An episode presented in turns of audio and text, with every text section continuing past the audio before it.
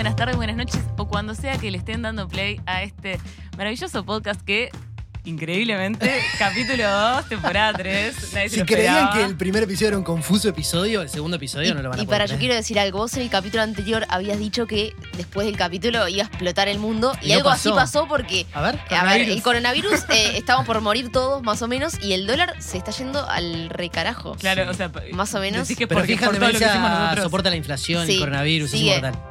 Sigue al firme. Bueno, eh, a mi izquierda, como siempre, Maca Saavedra, ¿cómo estás? Muy bien, Tufer. Muy bien, y enfrente mío, eh, Hola, ¿qué el tal? ¿Qué, qué, qué, El qué gran. tal? ¿Qué tal? Y a mi derecha, nuestra eh, querida invitada amiga de la Uh. casa, María Ángel Solomita. Marian, ¿cómo estás? Hola, con un poco de coronavirus, capaz. No. Con necesidad de dólares también. Bueno, Estoy cagada. entrevista en vivo al primer uruguayo con coronavirus, ya.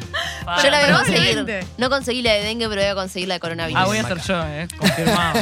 Yo no me interesa. Confirmado, pienso ser la Yo la veo uruguaya. desde casa en el living, ustedes tranquilos. Bueno, Marian, con- presentate un poco, con- contá cuál es tu gracia. Siempre digo lo mismo. Bueno, tengo un nombre raro. Me llamo María María Ángel. Ángel. Y Cada día recibo mails que dicen hola Mariana, hola María de Los Ángeles, eh, hola Mariela. Hola, Esa- María esa es mi Ángel. vida eh, a diaria de que nadie entiende mi nombre. Y bueno, soy periodista, tengo tres trabajos. Trabajo en el diario El País.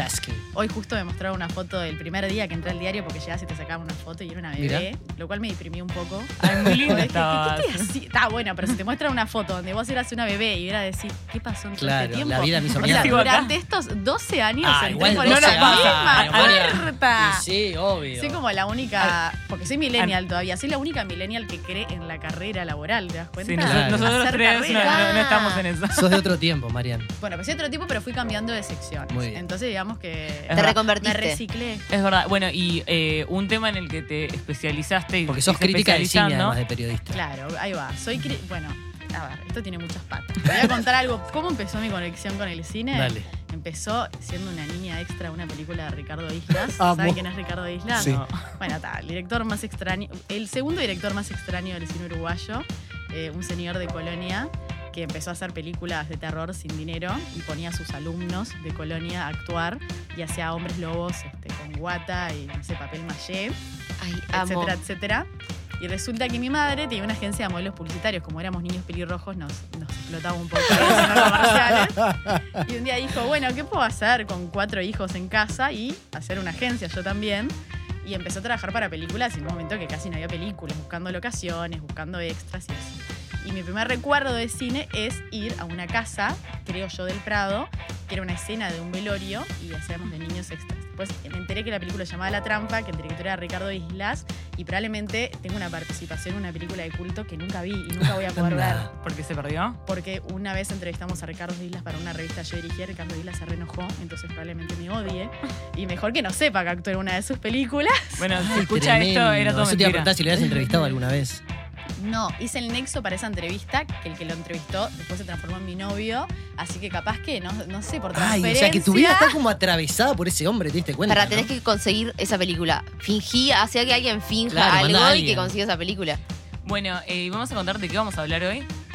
Ah, ¿yo? Ay, no, dale, favor. vos que te sale bárbaro. Fer. Bueno, vamos a hablar eh, sobre las ficciones y cómo estas repercuten en nuestros vínculos y en nuestra vida. Que intenta responder las preguntas que ni tu mamá ni Google pudieron. Finjan demencia. El regreso. Más maduros que nunca. Con Macarena Saavedra. Facundo Maki. Y Fernanda Cossack. Sonido Joaquín Saavedra. Bueno, ¿ustedes eh, en qué sienten que, les moldeó la vida las ficciones en general, las películas, los cuentos, los mitos? Claro, porque capaz que podemos, eh, antes de contestar esa fantástica pregunta, recapitular por qué elegimos este tema. Porque en los últimos, no sé, ¿qué será? mm, Meses, quizás en los últimos años, estuvimos viendo. Viste que el año pasado, cuando Netflix, o fue este año, que Netflix puso Rebelde Way en. Sí. Fue años, catálogo. hace unos, me- un Fue mes. hace unos no sé. meses y se armó tremendo revuelo porque empezaron a compartir en redes sociales personas que iban como a decir, ah, qué bueno, salió Rebelde Way, que, que a mí me encantaba y moldeó mi adolescencia y, Y qué importante. escenas Escenas dantescas. Y veían Sí. esas escenas que eran como de violencia, de misoginia misoginia, de, de todo. O sea, de violación, de acoso, es todo de lo que- parejas todo lo que está mal. todo lo que hoy entendemos que está mal estaba reflejado en esa escena. Entonces todo el mundo se empezó a cuestionar cómo nosotros siendo jóvenes, nuestra generación, e incluso generaciones este, anteriores a la nuestra, se moldeó, digamos, o moldeó su, Sí. su, su cabecita o parte de su cabecita En base a Cris en Morena. base a lo que veían en la ficción, porque sin duda... Gracias a todo, no solo Cris No, Morena, pero para mí, para mí Cris Morena fue como un fuerte, porque Sí, acá la porque producción era nada y, y Claro, todo venía de Argentina. ¿Y que en. Argentina qué venían novelas para adolescentes? Claro, entonces Cris Morena. Eso fue lo que despertó nuestra, nuestra pregunta de, de- de definir, bueno,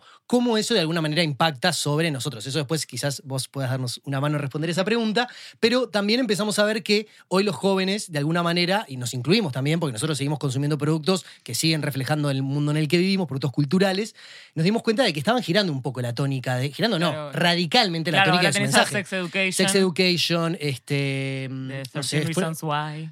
Todo un montón de- Ujú. de, de series y de, y de ficciones pensadas para el consumo adolescente que ahora dan otros mensajes. Entonces fue un poco por ese lado que se disparó Este tema. el tema. Que yo creo que eran unos mensajes que están como adaptados a la sociedad de hoy. Si vos esos, o sea, los mensajes de ahora los mandabas en la, so- en la sociedad de antes, eh, no sé si, o sea, y también iban a llamar la atención como a nosotros nos llaman. lo Claro. de- De todas maneras, a mí lo que me, sí me sorprende es cómo eso estaba tan naturalizado, ¿no? Toda esa, esa violencia que se ve en, la, en las no éramos ficciones. conscientes. Pero de verdad, yo creo, en algún momento alguien veía eso siendo joven y decía, pa, mirá cómo la está cagando a palos, qué A cagada. mí no me esto". dejaban verla. Rebelde Way puntualmente me dejaron verla el día que cumplí ocho años, el día de mi cumpleaños, pero no me Ocho dejaban años, verla. como si fueras una adulta. A mí Bueno, tampoco me pero dejaban que- verla, pero era por un tema de porque tenía como mucho sexo, no era porque Claro. ah, Claro. qué tóxicos los vínculos. A vos, este, Maren, No, ¿qué yo consumías tenía cuando la, eras más, Yo más tenía chica? la edad para ver Rebelde Way, pero no la veía, porque iba a un colegio que estaba de 8 a 6 de la tarde ahí secuestrada. Entonces, eh, de verdad, a mí, miren, mi madre a mí no me dejaba ver televisión, les voy a confesar. Ah, mira. Wow. ¿Y qué veías Claro, o cuando sea, eras mi más madre chica? que trabajaba haciendo publicidad y películas, o sea, yo era. Que alimentaba la ese poca mundo, popularidad digamos. que tenía la escuela era porque todo el mundo quería hacer castings, digamos. Eh, era, no me dejaba ver películas, me decía, vos tenés que estar del otro lado. Lo cual, eh, ahora No. lo cuento y digo, uy, qué madre copada. Sí, no, que no, te No, dejen no. ver, que no, no sabes lo que es MTV hasta que tenés 26 años Durísimo. y te Sí. vas a dedicar al prisma cultural.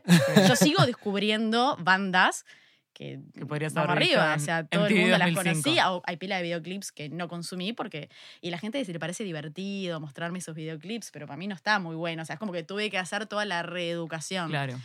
Y, y como no me dejaban ver televisión, obviamente que yo qué sé, las veces que vi las cosas de Cris Morena fue en casas de amigas, medio que escondida.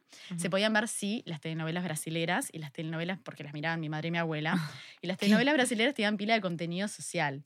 Entonces, ¿Ah, en realidad. sí? Sí, obvio. los- En realidad, Globo fue como un adelantado en ese tema. Yo qué sé, el tema de la homosexualidad o. Sí, como podría ser. Pero está ahora- un poco carica- caricaturizada, ¿o no? Mm, yo qué sé, en ese momento en realidad lo trataban de hacer lo más inclusivo posible. Quizás ahora que lo ves con otros ojos porque tu Claro. sensibilidad cambió, Claro. lo ves un poco así, pero en ese Sí. momento era súper Sí, po- rupturista. ahora, por ejemplo, en las novelas del 4, el año pasado, 100 días para enamorarse, este año Pequeña Victoria, siempre tienen gente trans, Claro. eh, Mm. como se habla del bullying, se habla de como de muchas cosas que están en boga ahora y que vos decís cada capaz es una chotada, pero está bien, o sea, por lo menos si vamos a consumir chotadas, que vengan Claro. con un mensaje sano y Total. no con la violencia de Yo soy más, te digo más. O sea, yo me acuerdo de ver chiquititas, pero en, en mi época, está, en las historias más populares eran las huérfanas. O sea, me acuerdo cuando yo era Obvio, niña, mi madre me alquilaba películas. Había una película llamada La Princesita que busqué a ver quién era el director para venir acá. Dije, porque esto debe ser de los años, yo que sé, 60, y ni la encontré.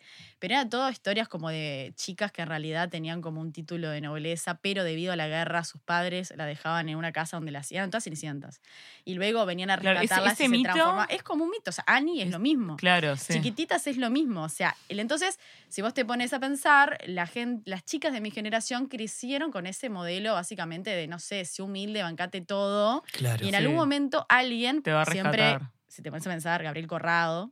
O sea, siempre son hombres. Gabriel Corrado, Sí. el padre del señor que rescataba a las chiquititas. Todos Señora. miramos con cara de. "Mm, de los No, 90 no, sí, pero- hablando ahora". Claro, eran, eran todos Claro, señores es- sí, ricos. es- y es una- un Nunca mensaje de pasión. Nunca carpintero, Claro, nunca no, carnicero. Nunca en el Rincón de Luz era una mujer, por ejemplo. Mm, Sí, pero que también pará. después tenía, no, o sea, Pero en parte. Era la no, era la Con Facundo Arana. Bueno, pero eso, eso película. es como una remake de chiquitita. Claro. Claro, no, no por eso, Es pero, que pero ahí no, había una Hubo mujer serie periodista. y hubo, y hubo Claro, pero eh, Facundo Arana venía a ser el Gabriel Corrado Sí. y, la, Sí. y la- y la, no sé, la otra señora, Romina- Soledad, era la Romina no, Yan, una cosa así. Claro, sí. Y, Sí, sí, y sí. ta, y en realidad ese modelo es, es curioso, ¿no? Porque, Sí, porque era como el modelo de la huérfana, que era el modelo de Y Cenicienta. se repitió muchas veces. Y es un modelo- Siempre era la misma, las, historias populares siempre eran iguales. sí, es un modelo también eran como de aventureras total. O sea, Claro. Daniel el Travieso. O sea, lo que te puede pasar- Angelito Ay, qué bueno, ahí el travieso. Sí, es, es esa- ese mensaje de que lo, lo mejor que te puede pasar es esperar a que te rescaten. O sea, nunca eh, la actividad, siempre la pasividad. Y, Matilda era nena.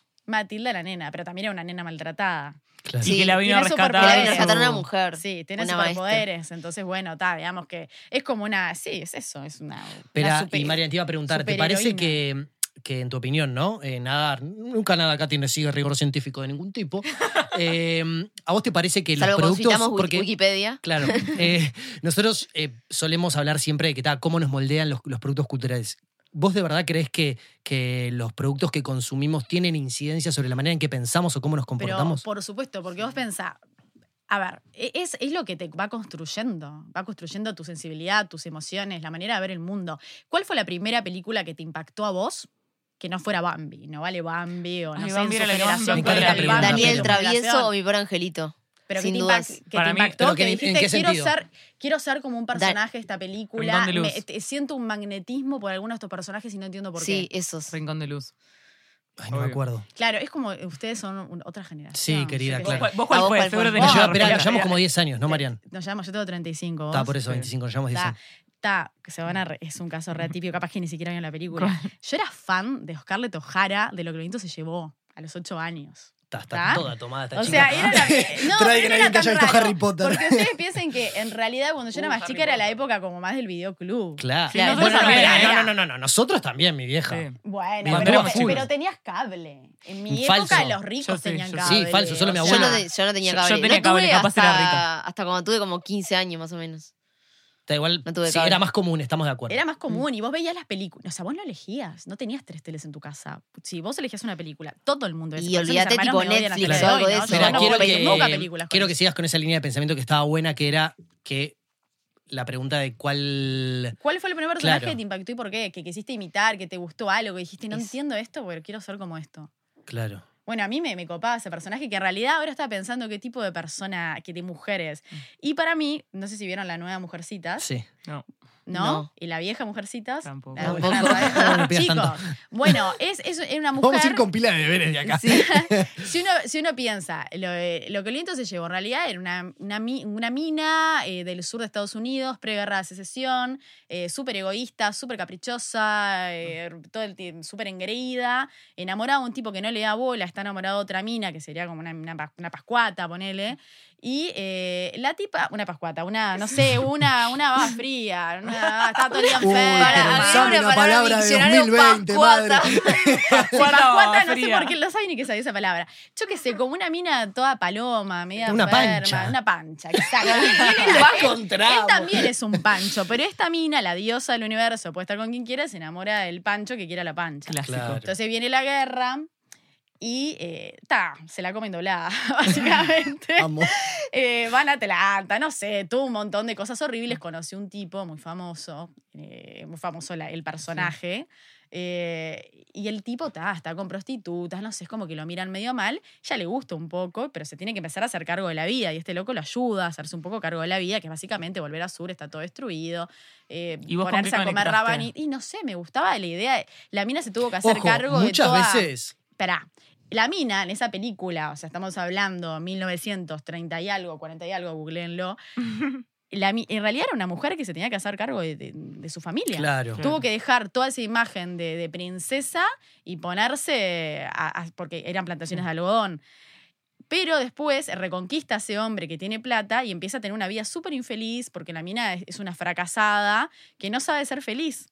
La película termina, spoiler, pero si no vieron lo que Sí, sí, yo hasta sí. ahora, no sé. No pasa nada. Eh, termina que el tipo la deja y cuando él la deja, ella siente que su mundo se derrumba y empieza a revivir como en flashback todas las malas decisiones que tomó y la mina dice, no importa, comenzaré mañana. O sea, mañana puedo empezar de nuevo.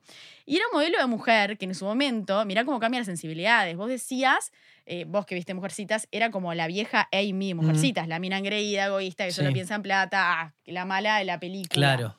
Pero la en perra, digamos. La boluda, la, claro, no entendiste nada. Y en realidad vos te pones ver- a, a verla ahora con otras sensibilidades y en realidad era probablemente un rol hiperfeminista. Claro. Pero ¿cuánto tiempo? Digo, nadie está diciendo hoy que ese personaje era un personaje feminista. ¿Cuánto tiempo te lleva releer algunas historias con estas ojos? Sí, claro, sí. ¿No? Consumir cosas como de otros tiempos y verlo con otros ojos eh, es, es distinto que, que en el momento cuando es como la norma. Que cuando es la norma vos no decís como, uh, qué mensaje que da, o, o no, lo, no lo cuestionás tanto porque es, es capaz tu norma.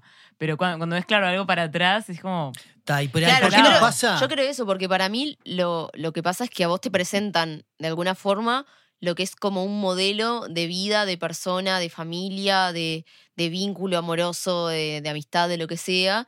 Y para mí, al, al- sobre todo en, en una época en la que somos menos críticos, capaz que creo que en la adolescencia somos un poco menos críticos, a vos te presentan esto y vos crees que la realidad es un poco lo que hablábamos con el tema de la pornografía, que, que, ta, que, tam- que también a vos te presentan o te presentaban, capaz que ahora fue cambiando, habíamos hablado de eso, de que había como evolucionado ese tipo de filmografía o lo que sea, Mm. de cómo eh, a vos te, te presentan algo y vos pensás que eso es así, porque no, mí sé se- por qué es como si Sí. está... A mí se me ocurre, Claro, por ejemplo, en los personajes secundarios. claro. Capaz que cuando, o sea, cuando ves el, el personaje principal, bueno, tiene cierta característica, cierto problema, o cierto arco de narrativo, lo que sea. Pero vos, por ejemplo, ves a los padres del principal que no importa, que aparecen de fondo. Mm. Y ves como la madre sirviéndole la comida al padre y con pollerita y perfecta, no sé qué. Son y, y- cánones. y es como, claro, y es tipo, tal, lo pusieron de relleno, de fondo, no sé qué. Sí. Y hoy en día, y eso para mí es lo que revela capaz más la época, los detalles que no se piensan a propósito, como que, bueno, vamos a hacer algo que parezca realista, tipo el Mm. vecino. O, o ves, por ejemplo, películas y son todos blancos y rubios y lindos. Y ahora decís como, pa, Claro. no, no sería realista, ahora Y- nunca sería ese el casting. Claro, pero, pero mira, lo que vos decías antes de, de cómo te van moldeando, es re interesante pensar qué leías vos, pero te das cuenta en 10 años, como el cambio generacional, qué leías vos cuando eras niño, ¿entendés? Sí, ¿Qué- obvio, qué los qué libros también. ¿Qué tipo de historias leías? ¿Qué era lo que, qué eran, ¿Quiénes eran tus héroes? Eso es súper interesante. ¿Y Mm. cómo, ¿Y cómo eso se metió en vos? Porque yo ahora pienso a la distancia y digo, bueno, pero yo en realidad, ¿por qué me pegó tanto? Y me pegó porque vi que era una tipa sola contra el mundo, con todos los dramas y las desgracias. Y al final es como un mensaje de- empoderamiento. claro, porque vos- la tipa en realidad te dice, bueno, va a depender de mí. O sea, por Claro. más que me pasen muchas cosas, eh, depende de mí y seguir tus adelante. no. decisiones. Claro, pero vos tuviste suerte, capaz de con- conectaste con un, un lindo personaje, Claro. digamos. Pero mucha gente conecta con vos, la princesa que la vinieron a rescatar y, y fue feliz Mm. para siempre con Bueno, un tipo. pero mi película Disney preferida eh, era La Bella Durmiente.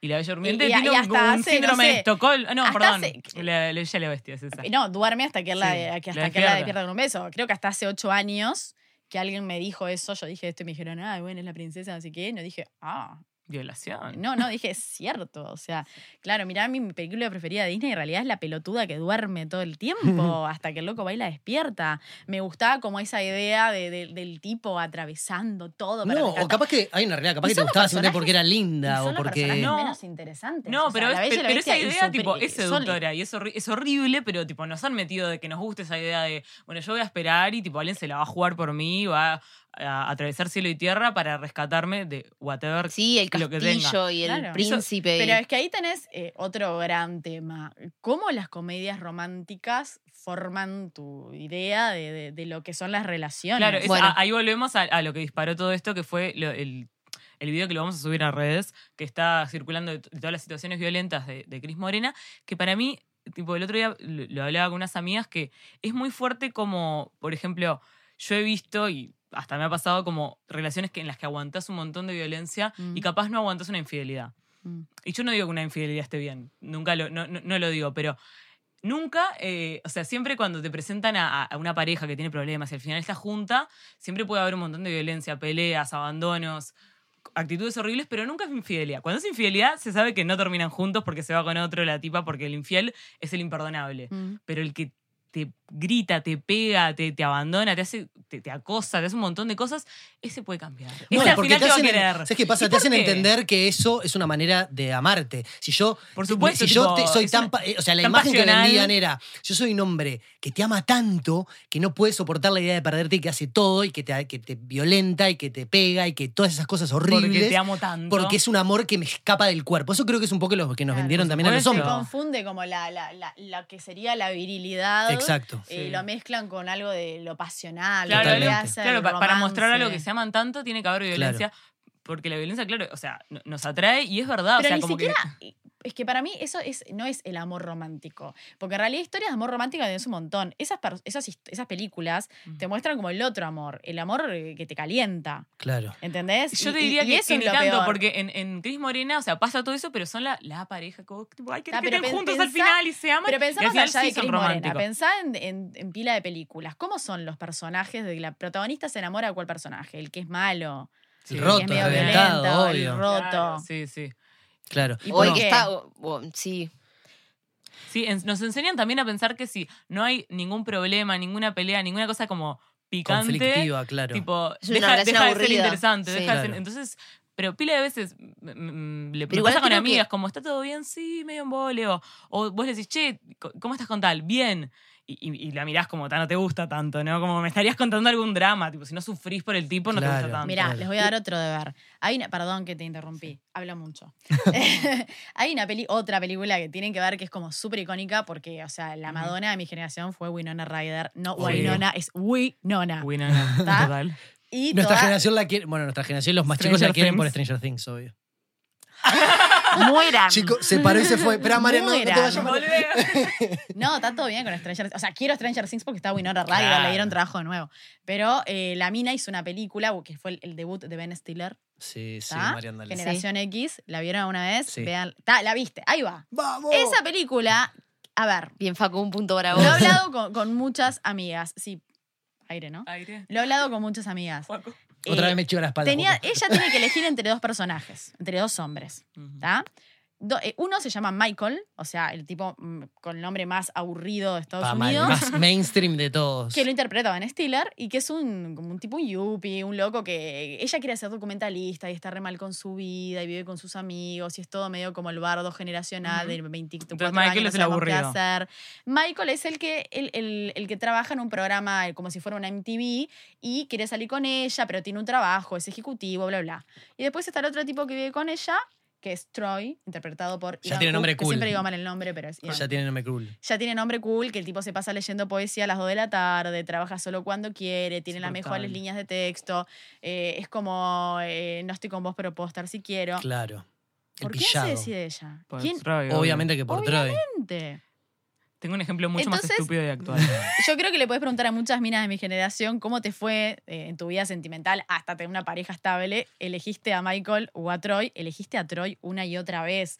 Porque todas las películas de. No digo que sea por eso, Sí, pero la no, idea de por Igual yo- las películas Recontra influye, Yo- sin dudas. era que Troy era el tipo de. El de- corre- y hoy claro. creo que no es tan así. Hoy sabemos apreciar a los Michael. Yo, yo Vamos, aplaudo de pie, vamos, a- Michael. creo que al, al- aplaudo de pie al- como al feminismo y cómo eh, se impuso antes esas ciertas historias que la industria cultural impuso durante muchos años. Y por ejemplo, ahora que puedan existir libros como las antiprincesas o, no sé, libros que, cuestionan un poco. eh, sin que, lo- o sea, capaz que el niño no conoce la historia original, pero lo modifican a una actualidad mucho más eh, como-. Sí, y que, que reflexiona sobre esos temas y que la mujer tiene un rol mucho más preponderante y que es lo que ella quiere también, como que Sí, capaz no- que no, es el ideal todavía, pero sí ha para mí es, ha Sí. mejorado. Bueno, Capaz que hay gente que piensa que no, pero yo creo que, que está mejor en ese sentido. Un ejemplo como más actual de, lo que decís es Crepúsculo. Crepúsculo es. Eh, película de mierda, la es una puta madre. mierda, es toda tóxica. O sea, eh, básicamente es la tipa sufriendo porque gusta de un tipo Que que, con el que no puede estar, que es el vampiro, o sea, que representa el peligro, que el tipo no, le dice O sea, que no puede estar es con Buffy. ella. O sea, les aviso que había una serie 10 años Sí, antes está.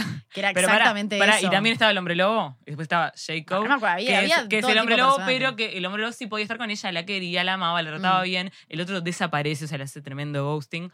Y, o igual sea, y nunca se entendí entendí, por porque él. Porque- y El él- que, él- el que estaba fuerte era el, el otro y él era el No, pero el blanco es el paliducho. No, pero para la gente, la- la- misterioso. para la gente estaba el fuerte otro los es dos. el tipo herido que vos querés rescatar. Ah, claro. Y hay algo en eso en la psicología femenina, por lo menos ahora, es que funciona. El conocé, yo iba. lo voy a cambiar. Claro. Ah. Iba a hacer una pregunta que se me fue. Ah, Que- no. bueno, es que también los tipos cambian en las películas. El Mm. roto, el mujeriego, el sorete, todos, tipo, si, se, si están con la principal, eventualmente cambian. Y, vos, la gente y la no mujer es que y, ta, y los personajes femeninos, eh, no digo en todas porque estamos Sí, finalizando, y obvio, hay, directoras eh, que dirigieron en 1930 y hacían tremendas películas. Y hay literatura, las hermanas Bondré en 1800. Por supuesto, estamos hablando que sus protagonistas eran heroínas, o sea, eso estaba. Sí, claro. Tenías que. Y Buscarlo. llegabas a eso.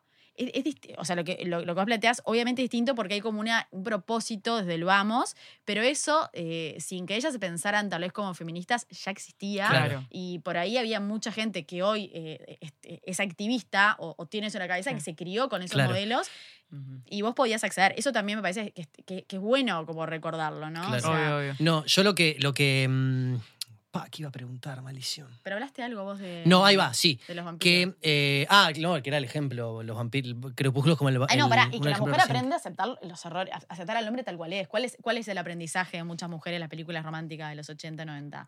Ay, bueno, está, hay que aceptarlo como es. Yo me adapto Claro. a, lo loco. que Claro. él me Pero- ofrece.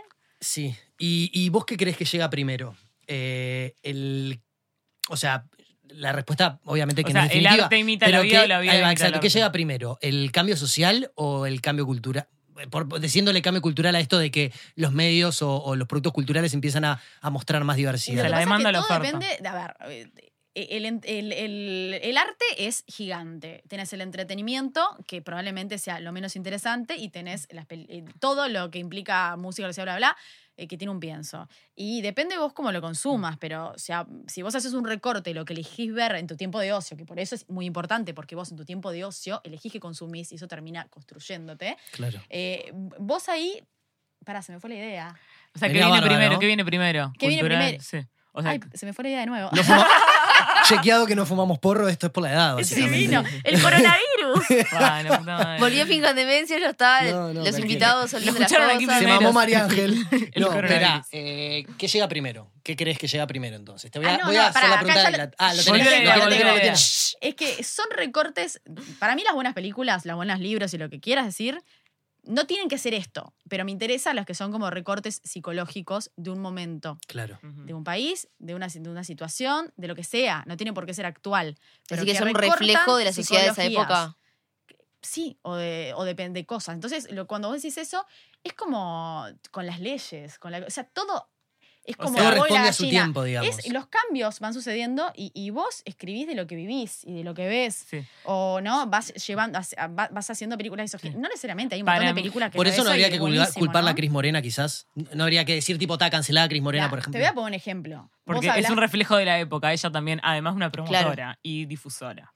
Es las dos cosas. Sí, medio imperdonable, Cris Morena. Es que perdón, es Cris. raro, porque vos podés pensar, pero es que le estamos dando a Cris Morena un rol que ella capaz que no quería tener. O sea, ¿qué pasa? La tipa hizo bien su laburo. La tipa era una productora, quería Sí, no, la quemó, obvio. Ya está, hizo lo que vendía. La loca Claro. eh, decía, bueno, esto, esto vendo, esto funciona, lo hago funcionar.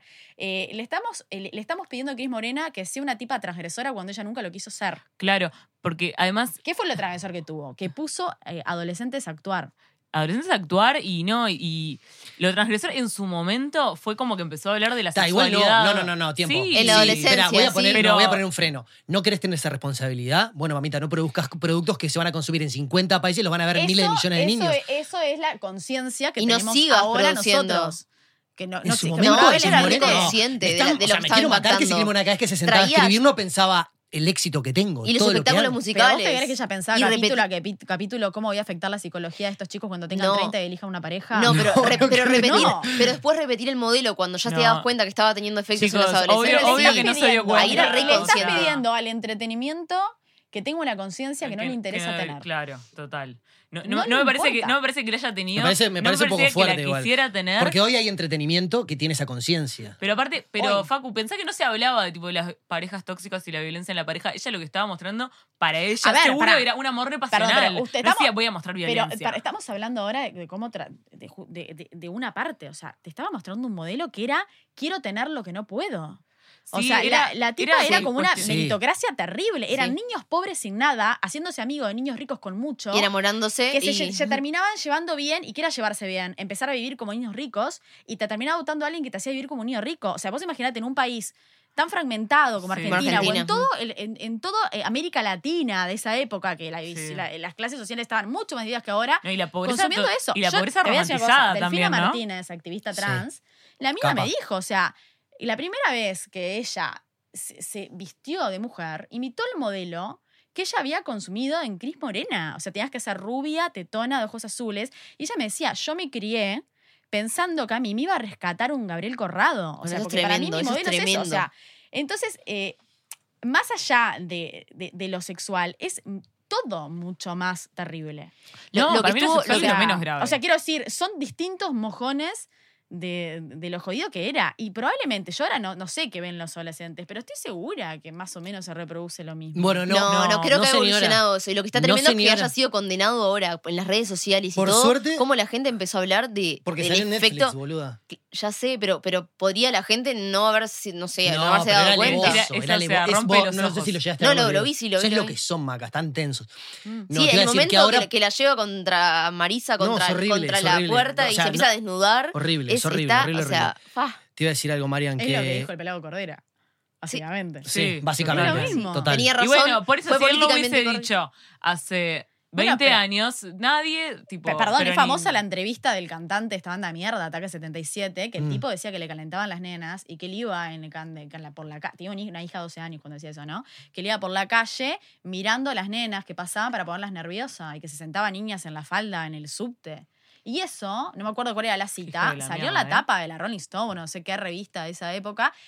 Está, en realidad es como, te das cuenta en 15 años cómo cambió, cómo eso era ser rockero y ahora no, es lo mismo, es todo parte de, de una misma mentalidad. Igual no sé ahora las, las Bueno, no te iba a lo decir que ven que por los suerte ya no existen estos... argentina que hace. Bueno, no, creo que Argentina por suerte ya no produce más tiras diarias de, para jóvenes, creo. No existe una nueva Cris Morena. O sea, una vez que Cris Violeta Morena... creo No, bueno, pero- pero eso es más para pero ¿cuál sería el paradigma de Bueno, hoy?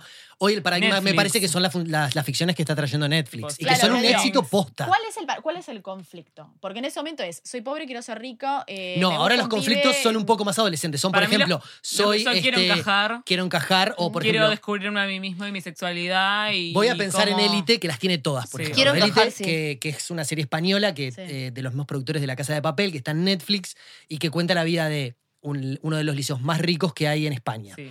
Entonces llegan tres pobres, ta, pero eso es solo una parte del conflicto. La estructura es La la, estructura es la misma. pero no. Des- yo Pero no igual es más realista, Yo no la vi, pero pero es son mucho más realista. No, tienen no una son- beca y sí, son tienen- discriminados. son discriminados, pero a la corta. El tema es que después cada personaje tiene un conflicto distinto. Por ejemplo, hay un, un gay que quiere estar de novio con un chico, pero tiene miedo de lo de los padres. Está después, por ejemplo, la musulmana, que la- los padres no dejan salir de la casa porque la religión. Tiene otra que eh, está enamorada, no, es un poco perverso, está enamorada de su hermana. O sea, son como diferentes. Claro, pero vos te. Y los vínculos, vos, te juro que desde el vamos, la construcción de los vínculos y del abordaje de los temas es muy distinta a cómo estaba planteado en, en Cris Morena. Hoy, si hay una escena como la que había de dos personas, una, una pareja teniendo esa- ese encuentro tan violento, hoy en la serie la Sería denuncia sería, mirá cómo esto es viol- esta situación es violenta. Claro. Pero, por claro. ejemplo, ah, yo pen- pensando en, no sé, una pareja gay, en ese caso, ¿cómo es presentado esa pareja gay? Como dos chicos normales. no, no. es tono de burla como antes. No, ni a palos. No. De hecho, uno de los chicos es de los más populares y cuando le dice a sus dos amigos, que son los top del colegio, que es gay, le dicen, "Ta, boludo, contá, tipo, ta, chocolate por la noticia. O sea,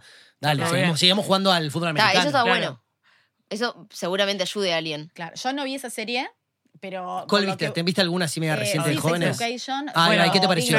Bueno, Big Mouth está altísimo. Big Mouth Claro, pero Big es Mouth la no es para adolescentes, Big Mouth es para nosotros. Pero entonces pasamos con Sex Education, que creo que la vimos Sex todos. Education creo que es una serie que es súper amplia porque la puede ver un adolescente, lo puedo ver yo y cagarme la risa. O sea, es como que el espectro al que apunta es también a la, a la, a la generación que se va a mirar Claro, cómo se ve. claro. pero, pero si lo ves como si lo visto, si los hubieses claro. visto a los 15 años, a los 12 años, cuando eh, capaz estabas como viendo, Claro, yo ay, no celebro sé, me creció serie, una teta y qué será, cómo será Me tener parece una, relaciones. una A mí propuesta me parece eh, mucho más eh, mucho más saludable. válida de- desde, desde todo. O sea, yo no vi Élite, eh, o Élite, no sé cómo, cómo se llama, Elite, Elite. pero por lo que me estás contando, la estructura es tipo, sigue siendo la telenovela colombiana. O Y sea, sí, obvio, porque la base de la que no historia sé sigue qué, siendo esa. Por supuesto, porque las ¿sabes lo que me embola? Eh, ¿por qué sigue siendo un tema que el chico gay quiere, eh, quiere asumirlo y comunicarlo? ¿Por qué no partimos de la base? De que lo asume de una. Porque no estamos es. ahí todavía. Porque, Porque, para mí, claro. porque es un reflejo de la Sex en Sex Education estás ahí, no te hace ningún tipo de ruido. O sea, Eh, depende de cómo lo No, veas. igual para mí Sex Education No. es como una sociedad avanzadísima, bueno, hay otro pero universo. tenés Bueno, pero sociedad eso- eso- española, Justamente. sociedad inglesa, ¿no? Porque Claro, la otra, la otra sí. es inglesa. sí. Sí, bueno, y, y también está, no sé, todo exagerado, ¿no? La madre es una sexóloga y, o sea, pero claro, creo que es un Pero la madre es una Acá no- que habla de sexo al colegio y queda pegada y se le cagan de la risa. Bueno, pero porque no es deja de ser realista eso, Marian. Vos vas a hablar de sexo iglesia y eso, te cagan de la risa. una- o sea, me decís, una serie avanzada que trate esos temas para adolescentes, creo que Sex Education seguro que sí. Sí, está. Seguro Obvio, que sí. chequeado. O sea, se, se caga de la súper risa recomendada. de los... de- e- ese- a ver, se divierte con lo que habla, no tiene un cuidado extremo. Yo lo que veo ahora que es que, es que Claro, se confunde camina arriba de poco. cáscara de huevo. la- claro, la clásica de corrección política es tipo, es como, perdón. Eso, el- eso el- iba a decir es ahora. todo el tiempo eh, en- entender, poner- eh, a ver, está eh, hay que ponerse igual de otros siempre, ¿está? Pero todo el tiempo hacer cosas como con culpa, decir, no, yo voy a hacer esta película para ponerme en lugar del otro y darle la voz a los que no lo tienen. Ta- Pará, es lo mismo. ¿Entendés? Me, me- Claro. me estás, de, de alguna manera estás haciendo de esto un conflicto cuando en realidad el mensaje debería ser que esto ya no es un conflicto, da un paso más. Claro. Y eso me parece que, que es Estamos ahí igual, me da un poco la sensación de que claro, estamos para ahí. esperar un poquito y ya. Estamos ahí. Pensando. Claro, de de que seguimos como- evolucionando. No, y hay que pensar una cosa. Estos tipos de productos que salen en plataformas tan mainstream no pueden dejar de apuntar, no pueden dejar de ser accesibles a lo masivo. Me parece que es válido, porque si no, terminan siendo una cosa tan Para hermética, tan, in- tan impenetrable para el público medio, que el mensaje al final se diluye en, pa, esta serie, qué viaje, qué le pasa. e-?". O sea, lo dejas de ver. Claro. Entonces me parece que si te pueden enganchar con un poquito de accesibilidad y hacer un poquito de trampa en eso, Mm. me parece también que es válido para Sí, alcanzar un sí. público masivo. Sí. A mí, por ejemplo, no sé dónde leí, no sé si algún tuit o lo que sea que decía alguien. Me gustaría que haya una serie sobre un trans, pero que no circule alrededor del hecho de que es trans. Tipo, que le pasen otras cosas. Claro, que sea un pibe y que normal. Claro, aparte es es trans. que- Claro. Pero Estamos- claro, un paso a la vez. Ya va a haber eso, seguro. Estamos en un momento en donde la gente cree que lo que prima más es contar historias. Y es Mm. como, está, loco, o sea, es un lugar común de hace 100 años. O sea, eh, contar la historia de cómo alguien, o sea, lo- trabajamos en diario, o sea, cómo no sé quién se transformó en no sé qué otra cosa. Para cambiar foco. Capaz que tenés que ir un poco más allá. ¿Cómo esta persona hace esto? ¿Entendés? No cómo se convirtió en. Porque al final de cuentas, queremos conocer la misma historia. Cómo Cenicienta se transformó en princesa. Es como una persona que no. Como Valeria Ripoll, que esto y lo otro, se transformó en la líder sindical. O sea, hay que. Me parece que tenemos que nosotros mismos. Desde nuestro trabajo. en- igual en vez de contar Ese cómo- cómo video es sería. tremendo cómo replica también clichés. foco un poco más. Ver un poco de Sí, ponerle yo, foco está un bueno eso que decís. Mariam. Está bueno. Para, y quiero, eh, eh, eh, cambiando un poquito el foco, pero medio en lo mismo, también para mí lo, lo que cambió mucho es como el bien y el mal, el bueno y el malo. Esto voy a recordar a nuestro, tu actual compañero, mi ex compañero, Carlos Tapia, que una vez lo dijo y se sintió tan orgulloso que dijo, se lo voy a contar a Marian. No me acuerdo si te lo contó. que se, dijo, dijo, viste que antes en las películas el malo era bien malo y el bueno era bien bueno y ahora en las películas de ahora es como que todos son matices, o sea, vos tenés el principal pero que tiene sus luces y sus sombras y lo mismo con el malo. Por ejemplo, Joker, en realidad el Guasón era históricamente el personaje que no tenía backstory, que era malo porque era malo Claro. y ahora se decidió hacerle como mirada fijada, empatizar porque en realidad Claro. el loco tiene temas de salud mental y no está bueno también un poco que veamos eh, como los matices en las sí, cosas. un poco. Pero cuando Un es todo eso. O sea, a mí con The Joker, ¿sabes Pero, que me pa- pero pasó? para la vida Quiero misma, saber qué le pasó con el. Joker porque me A muero. No, esto es una autocompasión. O sea, es tipo, ay, pobre, todo lo horrible que le pasó. Para, para, ahora es un poco más pobrecito. Le pasó esto, esto más terrible. Todo el tiempo es explicarme por qué él. Obvio. Nunca Yo igual no digo porque que sea excelente película. Nunca- no, no, pero digo, Para mí es buenísimo. digo, necesitamos, de verdad, está bien, está buenísimo que existan historias, pero todo tiene que convertirse en la misma fórmula. Necesito que un personaje que es malo porque es malo, entender exactamente cómo se convirtió en eso. O sea, necesito. eh, eh, porque no te hablo en la vida. que sí, pero no en la vida hablo sí. que me. Está claro. bien. Está, pero vos le- A ver, ahí es otro tema, que otra respuesta. Tenés Sí. que pedirle al arte las pre- tenés- la- El arte tiene que responder las preguntas que vos te haces en la vida. Pero el arte siempre fue La utilizado para eso. Siempre la fue utilizado para eso. No, No, no, para mí no es otra la pregunta. Es La otra la pregunta. Es si tiene te que tiene que educar emocionalmente. Y no. El No, arte eso te-. ¿Vos consumís arte solo para que te eduque? No, por No, supuesto, pero, conscientemente no, pero me parece, pero me, Ahí gusta. perdón, ahí tenemos. ¿Viste que te interrumpo todo el tiempo? No, pero pasa nada. ¿No extrañabas así, así nos manejamos. Ahí tenés, ahí tenés el corte de lo que estábamos hablando. Tenés series que te quieren educar, está bueno, a mí me jode.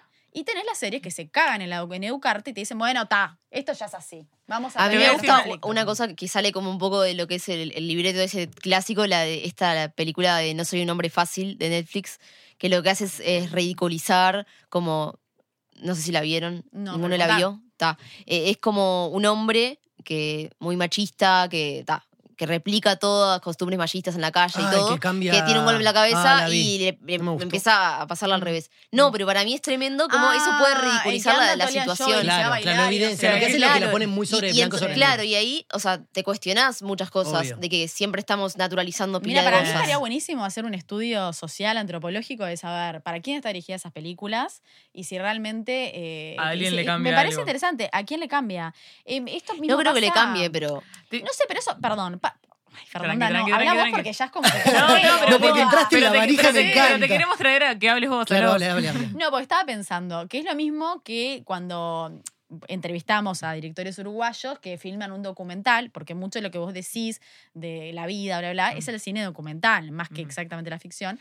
Y entonces llevas a... eh, la- la- estas personas trabajan con, la, con personajes que existen, en sobre todo pueblos del interior, o sea, generás una identidad partiendo de un personaje que, imagínate lo, lo, lo confiado que tenés que estar y lo valiente que tenés que ser para que eso pase, ¿no? Que alguien te siga y que después sea un relato sobre tu vida. Claro. ¿Y qué pasa cuando esas películas se muestran? Y hay, muchos casos de películas, como por ejemplo vos hablabas del ciclo Bellavista, no sé Ujú. si la vieron, que es una película sobre en Dur- Durazno. No. Había una misma casa que fue eh, la sede de un club de fútbol. Eh, después pasó a ser un prostíbulo solamente de trabajadoras eh, travestis, donde iba todo el pueblo. Y después, para curar el mal del pueblo, lo transformaron en una parroquia. Ese mismo lugar se convirtió en las tres cosas. Entonces la directora fue y, y entrevistó a toda la gente, que, a las Que que protagonistas, pero ellos actuaron de sí mismos. Ellos recrearon las escenas, Claro. actuando de sí mismos. Es un ejercicio antropológico Tremendo, zarpado, ¿no? Tremendo. Y cuando lo mostró eh, a las trans que habían dejado sin trabajo, eh, fue- la gente le fue a pedir disculpas porque había entendido realmente eh, lo que había pasado. Pero otros personajes decían, ta, te pido disculpas, pero yo sigo pensando esto. Entonces, no sé, me parece interesante. Esa pregunta Claro. es válida. En tiempos en que queremos explicarles a todo el mundo, queremos que todos se pongan los zapatos del otro para que lo entiendan. ¿Qué tan efectivo es eh, por el audiovisual? Para el Claro. Bueno, algo? te, te doy- te digo una serie que para mí, eh, a mí me, me rompe la cabeza y me parece que, que- que te pone mucho en el lugar de otro, Bojack Horseman. Ah, bueno, es increíble. Esa es Pero esa serie casi nadie la banca, porque se deprimen. Y estás Esa- viendo la crónica de una depresión. Bueno, esa serie, pero para mí es, es la, la- como la serie perfecta en el de nadie es bueno y nadie es malo.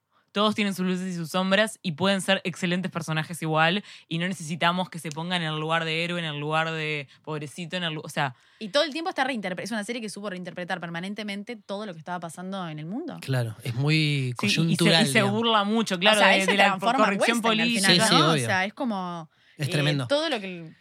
Marian, recién hablábamos de Bojack y para ir cerrando, ¿qué, me gustaría que dejes algún, dos o tres recomendaciones de productos culturales que a vos te parece que, que han vuelto un poco la tuerca en ese sistema que, que está perpetuado ahora, es de contar la historia de, sino es contar la historia de otra manera, que, sé, que, que es más ese cómo y no, y no qué, sino eso que decías vos de, de no, no me expliques que cómo pasó de ser cenicienta de sirvienta a princesa, sino contame cómo es como sirvienta o cómo es como princesa. Bueno, creo que primero no hay que limitarlo solamente a lo que se hace ahora. Eh, todo el mundo te va a decir que lo mejor se hizo antes y no, no, no creo eso, pero sí eh, muchas veces son relec- hacemos relecturas de lo que ya se hizo antes y antes se hizo mejor. Entonces, en realidad, la gente que tiene curiosidad por ver eh, buenos. Vamos a hablar solo de películas para No, no, Sí, sí, no, pero para reducir un poco. ¿Sabe? Le voy a tirar piques. Pongan las mejores comedias románticas de todos los tiempos. Te tiran 10 nombres. Buscalas, míralas, lee, fíjate cuál es, porque es buena. Eh, fija, andá buscando por género. No te quedes con Netflix. No te quedes con lo, lo que ya todo el mundo vio. eh, no te quedes en la búsqueda fácil. Podés En el bajarte. top 10. Tenés plataformas, tenés mil. Ojo, yo apoyo a Estamos Netflix, parece que recomendando lo ilegal siempre. buenas. No, hay mil plataformas que pagás 3 dólares y accedes a un montón de películas distintas a- y series. Pero hablando solamente de películas. Eh, o hay series hechas en los 90, buenísimas. Eh, vayan a festivales. Ahora está el Festival de Cinemateca. Todo lo que vos veas, no todo, tres de cada seis cosas que veas en un festival de cine, como el que hace Cinemateca, o fíjate en los estrenos de Cinemateca, fíjate en los estrenos. No, Cinemateca está sean más teniendo una programación del carajo An- anda a ver últimamente. eso, claro. Fíjate, fí- fíjate en las cosas que no son solamente las que te comentan. Claro. Y ahí vas a ver otras historias que dan pasos, dan, dan pasos adelante. O sea, eh, me- o sea, ma- más que decirte títulos, te diría, tené más curiosidad para buscar. Y- Claro. Y, y vos mismo podés buscar en, en Google, o sea, en base a lo, que, a lo que a vos te interesa. Si te gustó una película un director, fíjate qué otra cosa hizo y anda a ver eso otro. Y tu mundo se va a abrir mucho más, o sea, porque las referencias no son solamente las cosas que son exitosas en Uruguay y que vienen de, de- de nuestra región. El mundo es gigante ¿eh? y todas las historias, eh, a, a todos nos pasa lo mismo. ¿Entendés? Entonces, y está buenísimo ver cómo, eh, tam- nos pasa lo mismo, pero no somos todos iguales. Y, y- y en eso de consumir cosas que de otras, que, que de otras, de otras eh, países que no son más lejanos que. España, porque España no- nos es No, bastante cercano Obvio. eh, encon- encontrás otras sensibilidades, te encontrás a vos, eh, no sé, curiosidad. Eso Me es como encanta el cree. Bueno, y consejo. yo quiero, eh, no sé, dar un consejo que en realidad, o sea, no se puede hacer muy a la ligera. Es un proceso que, no sé, yo en los últimos meses me lo estuve cuestiona- cuestionando mucho, de, de ver realmente uno, cuando se piensa uno mismo como un personaje, porque todos nos creemos como los, los protagonistas de nuestra película, tipo, ¿qué, eh, qué te marcó y qué no? Porque a veces eh, mismo, o sea, no, solo en las parejas, en las parejas para mí es bastante claro, pero no sé, en tus objetivos, en tu vida, tipo, en qué lugar te parás y por qué te parás ahí, tipo, por ejemplo, lo, lo- lo que decía antes, que me parece muy importante porque de verdad me pasa a mí y le pasa a muchas amigas de vos, si no hay conflicto con una pareja, no es interesante. O, no sé, un tipo no me da bola, no me da bola y, se dice atrás, ¿por qué? Porque siempre te enseñaron que al final la protagonista se queda con el tipo. Claro. Y capaz uno insiste en una puerta que no está. O yo en realidad quiero ser Igual X creo trabajo, que eso, la monotonía no es parte de lo que nos gusta a nosotros, a los sobre todo a los millennials. Pero, No, la, pero, pero la, gusta la falta de, la falta de conflicto, la Lo falta de más o violencia no es monotonía. Es que hay un error. 30 hay años un- sin trabajo de monotonía. Pero ya hay que un piensas- error de esta de, de la actualidad. Pero que, que- que pienses que monotonía es falta no, de que, conflicto. pensarte es- como masa. No, ¿Qué no, pensarte no, yo no estoy diciendo eso, pero. Los- ¿Quiénes son los millennials? Yo soy millennial y vos sos millennial y acá Sí. y, y estamos en un barrio donde hay pila de millennials. No Sí. somos todos iguales. Caemos No. en el mismo obvio que no, problema de pero antes. está. Eh, en realidad, para mí, en definitiva, lo que vos estás diciendo es: todo el mundo necesita tiempo para conocerse uno mismo. O sea, Sí, no, porque si vos o buscas qué vicio- conflictos. O qué vicio no estás no es como solo- repitiendo Porque no es solo porque lo que viene afuera. Claro, lo aprendiste, pero no es solo lo que viene afuera. Hay algo tuyo que calzó en eso, porque vos no aprendés todo. Vos te Por dice, alguien robó algo tuyo y vos no quisiste robar. Por supuesto. O alguien puteó a alguien Hay sombras propias, lo que sea, pero no sé, a veces que No, y todos nuestros conocimientos no vienen de los productos culturales también. por Ahí supuesto. está lo que hace cada familia, lo que hace cada escuela. te ayudan mucho. También hagan terapia y vean qué pasó con su familia, Son ¿no? espejo. Pero- Son un Son espejo. un espejo para, y vos para te te conocerte. pinta. Claro, por- Claro. ¿por qué reflejás en algunos lados por qué algo te resuena y algo no? Obvio. Y, y qué. Pero de verdad, o sea, o sea, que nuestro modelo de vida sea eh, una familia heteroparental, no sé, o sea, tiene mucho que ver con la sociedad, pero tiene mucho que ver con, con lo cultural. Y eso, o sea, es un ejemplo choto de algo que está de moda, pero de verdad que Mm. hasta en, no sé, ir a la universidad, un montón de Obvio. cosas que podés empezar a decir, bueno, a ver, ¿esto de dónde viene? Puede venir de tu familia, no todo viene de las películas, Mirá. pero hay cosas que sí, y está para, bueno darse para mí cuenta. los detalles te das cuenta. A mí me encantan las obras sobre eh, series o películas para redondear, donde, donde vos ves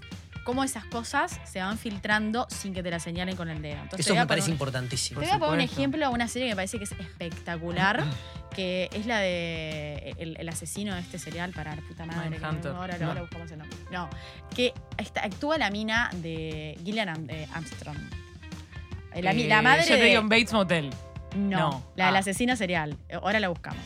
Eh, pues, es, es la, es la crónica de un tipo que mata minas y el tipo tiene una imagen eh, de fall. Ahí va. De Fola, es De tremenda, la que se queda con Es las tremenda. bombachas de trofeo. Sí, es un tipo que es un tipo hermoso, padre de familia, todo Ese es la perfecto. sombra, las, las 50 desde sombras el de Grey, ¿no es? Claro, que es muy buen actor, el loco. Sí. Desde la primera escena sabes que él es el asesino.